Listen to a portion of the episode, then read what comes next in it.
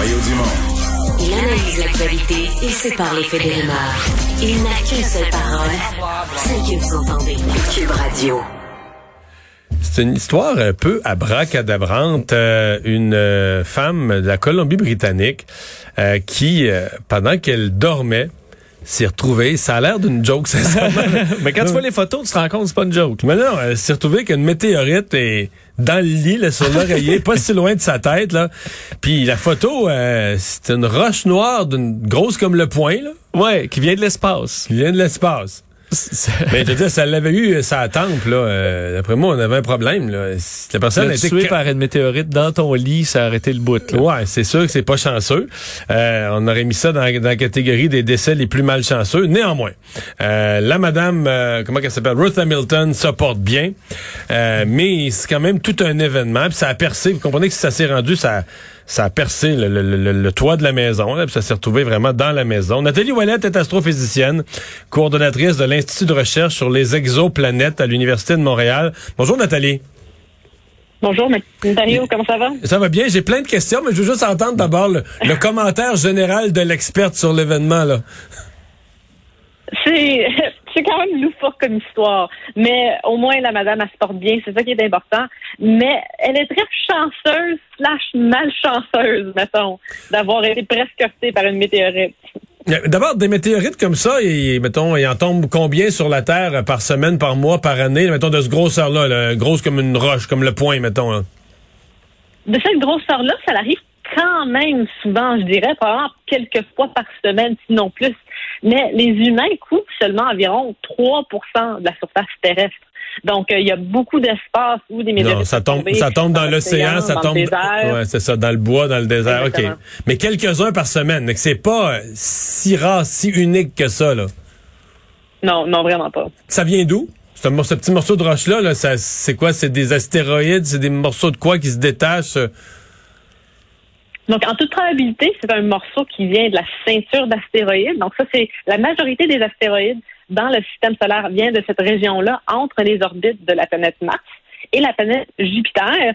Mais euh, de temps en temps, il y a des morceaux soit qui se détachent ou il y a des collisions qui se font entre plus gros astéroïdes, ce qui fait des fragments, ça, ça virevolte un peu partout, puis des fois, il y en a qui se retrouvent sur la Terre.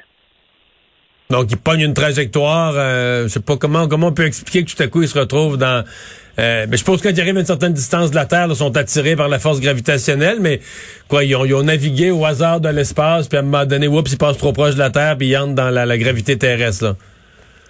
Ouais, c'est exactement ça. Je veux dire, il y a des, des astéroïdes qui sont presque gros comme des petites planètes vraiment dans la ceinture. Des fois, ça se frappe, puis ça fait ben, des explosions, des, des explosions de débris qui se propagent dans toutes les directions, incluant dans la direction de la Terre. Ça se fait attirer par la gravité de la Terre et puis euh, ça finit par tomber sur ton toit des fois. OK. Fait que quand ça a frappé, mettons, on, ce qu'on voit le trou là, sur le dessin, ça passait à travers son toit, là, on s'entend que la roche arrive à une bonne vitesse. Là.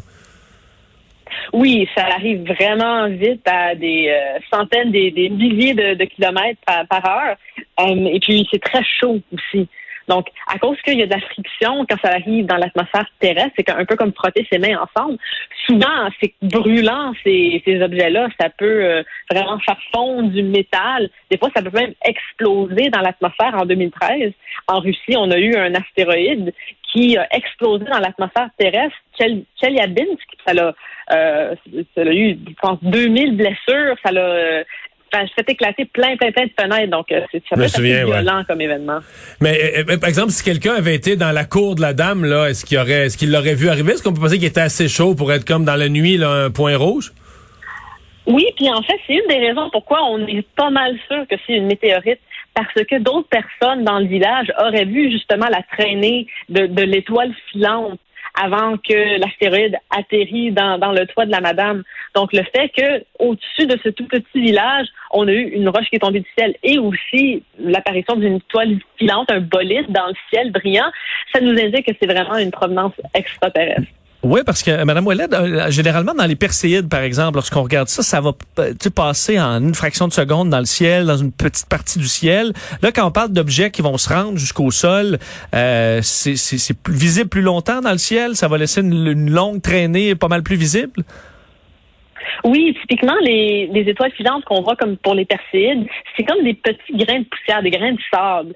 Et malgré le fait que c'est tout petit, ça laisse quand même des traînées assez impressionnantes qu'on peut voir à l'œil nu, qui restent là pendant une fraction de seconde, peut-être une seconde. Mais lorsqu'on a un astéroïde ou une météorite de plusieurs centimètres ou des fois même plusieurs mètres de large, ça peut survivre beaucoup plus longtemps dans l'atmosphère terrestre. Ça se s'effrite pas complètement dans l'atmosphère de la Terre, justement, et ça peut arriver jusqu'au sol.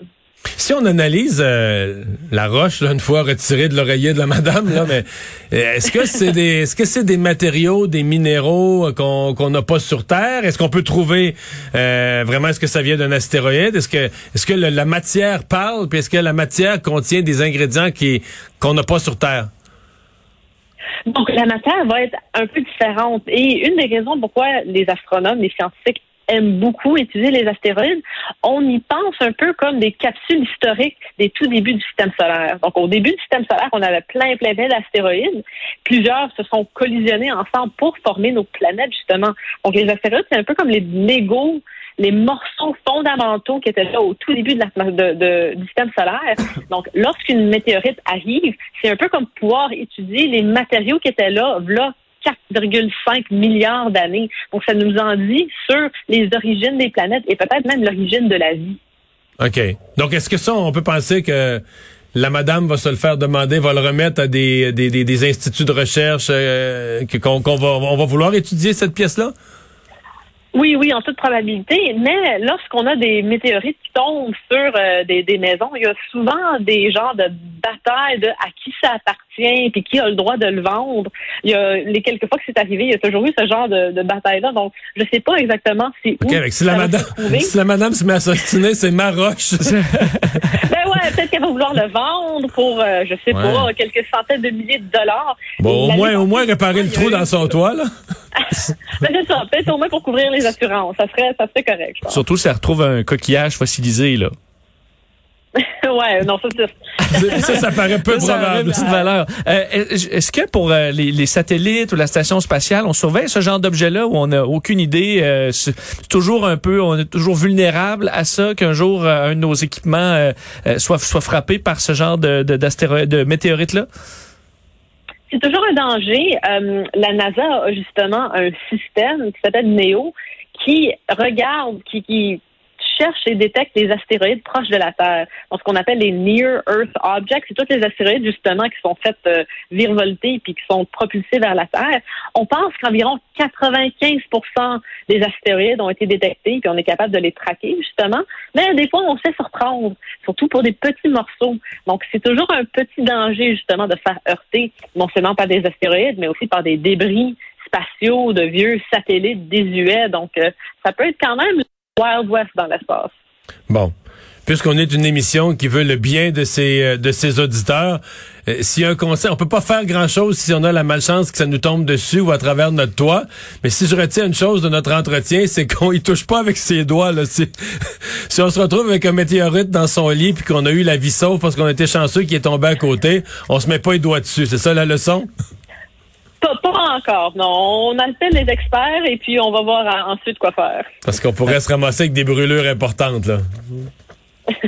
Euh, ça peut quand même être chaud. Nathalie, un mot parce que je voyais euh, aujourd'hui que le, futur satellite spatial James Webb était rendu arrivé par bateau à sa destination, je pense en Guyane française, là, pour être lancé dans l'espace au mois de au mois de décembre prochain, si je me trompe pas, supposé révolutionner un peu le, le monde de l'astronomie. Est-ce que pour vous, dans votre champ d'expertise avec les exoplanètes, c'est quelque chose que vous surveillez, puis ça représente quel genre de euh, d'avancée James Webb lorsque finalement après des années de report des milliards de dollars en extra, euh, il sera finalement en orbite?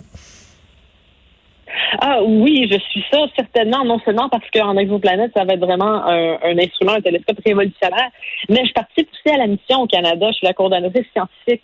Donc, euh, c'est sûr que je suis de près la mission. Et euh, en fait, l'instrument canadien, la contribution canadienne, va avoir des capacités. Ils vont nous en dire plus sur la composition de l'atmosphère des exoplanètes. Donc, on va peut-être pouvoir justement détecter la première vie extraterrestre avec ce télescope-là et répondre à la question est-ce qu'on est seul dans l'univers? Donc, certainement, moi, euh, je suis ça de très près. Ouais, parce que là, vous comprenez, c'est un outil, probablement l'outil technologique le plus avancé ou peut-être jamais construit par l'homme. Ça vaut 10 mais là, milliards. là, vous, vous êtes deux experts. Moi, là, je- j'ai vu passer ça. C'est un télescope, Ouais, mais qui, euh.